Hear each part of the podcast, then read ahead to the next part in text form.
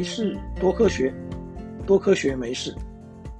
欢迎来到科学大白话的节目，我是大头丁。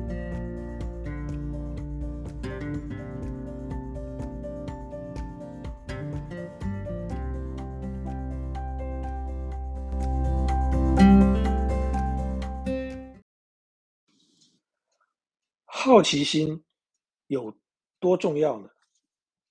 技术的发展是来自于科学的追求，科学是对于大自然未知的探索，而真正推动这一切的源头，则可以说是好奇心。牛顿看到苹果从树上掉下来，因此开启了发现万有引力的契机。太平洋上，靠近南美洲的加拉巴哥群岛上，十三种不同加拉巴哥雀，有十三种不同的鸟喙，也就是不同的嘴型，引发了达尔文的兴趣，最终钻研出著名的研究成果——演化论。不过，如果您觉得万有引力演化论离我们的生活好遥远，那接下来我们要聊的主题，您却绝对会很有感的。乔治·梅斯卓是一位瑞士的电机工程师。一九零七年出生的他，从小除了喜欢运动，也具有好奇心，喜欢动手发明新奇的玩意儿。十二岁的时候，就设计出一款玩具飞机，并且获得了生平的第一个专利。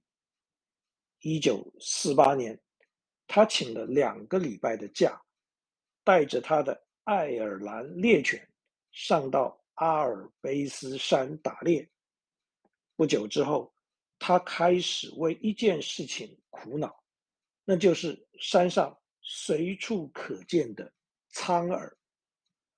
苍耳是一年生的草本植物，它的圆形果实上长满了坚硬的倒刺，这一种钩刺总是粘连在它的裤管和爱犬的身上，需要花时间一一去除。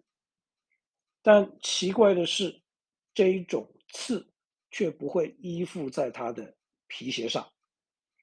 这一种刺引发了乔治·梅斯卓的好奇心，在显微镜下仔细观察，他注意到是苍耳果实上数以百计的倒刺勾住了衣服纤维和狗的毛发。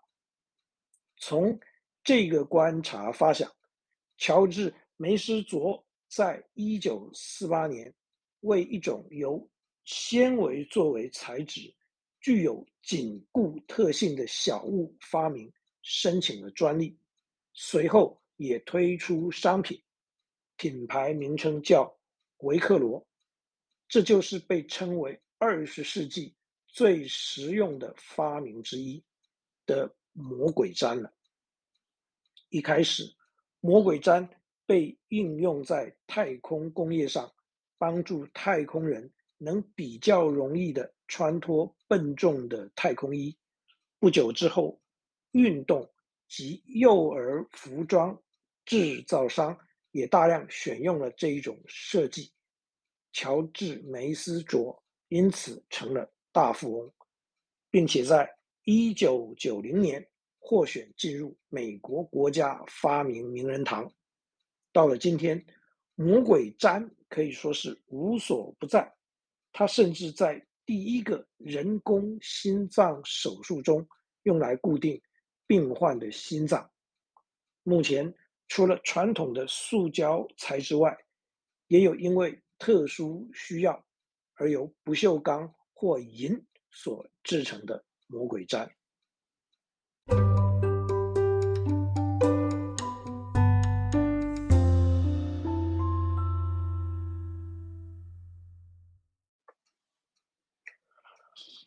魔鬼毡的发明是所谓的仿生应用，也就是模仿各种生物形态的应用。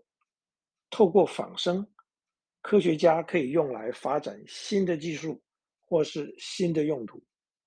仿生的实际应用有很多，最著名的要算是声纳的发明。灵感是由蝙蝠放出高频音律的回声，进而能在黑暗中辨别方位而来的。再举一个蜘蛛的例子，蜘蛛会吐丝，蜘蛛的丝是由纯蛋白质所构成，坚韧而且弹性好，质量极轻。绕地球一圈还不到五百公克，某些种类蜘蛛丝的强韧度甚至比制造防弹衣的材质克拉维还要高。科学家在了解蜘蛛丝的化学组成与结构以后，就有可能以人工的方式制造出强韧性甚至比蜘蛛丝还要高的丝状体，进而在国防工业、医疗生技、纺织布料等多个领域开发出原先只能靠想象才会有的应用，像是蜘蛛丝是天然蛋白质，跟人体比较不会产生排斥性，可以用来制成手术用缝合线、医疗绷带、人工器官与关节等，仿生。也有可能来自于植物。所谓“莲花出污泥而不染”，这是由一种莲花叶片上的细胞的奈米特性所产生的自洁，也就是自我清洁的效果。类似的原理可以应用在布料上，做出不容易粘附脏东西的衣物。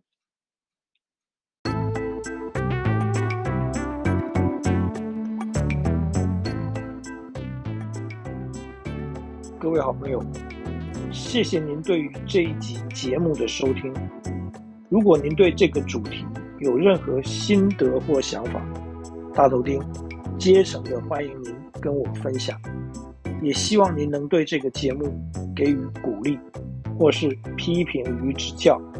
没事，多科学，多科学。没事，我们下一次见。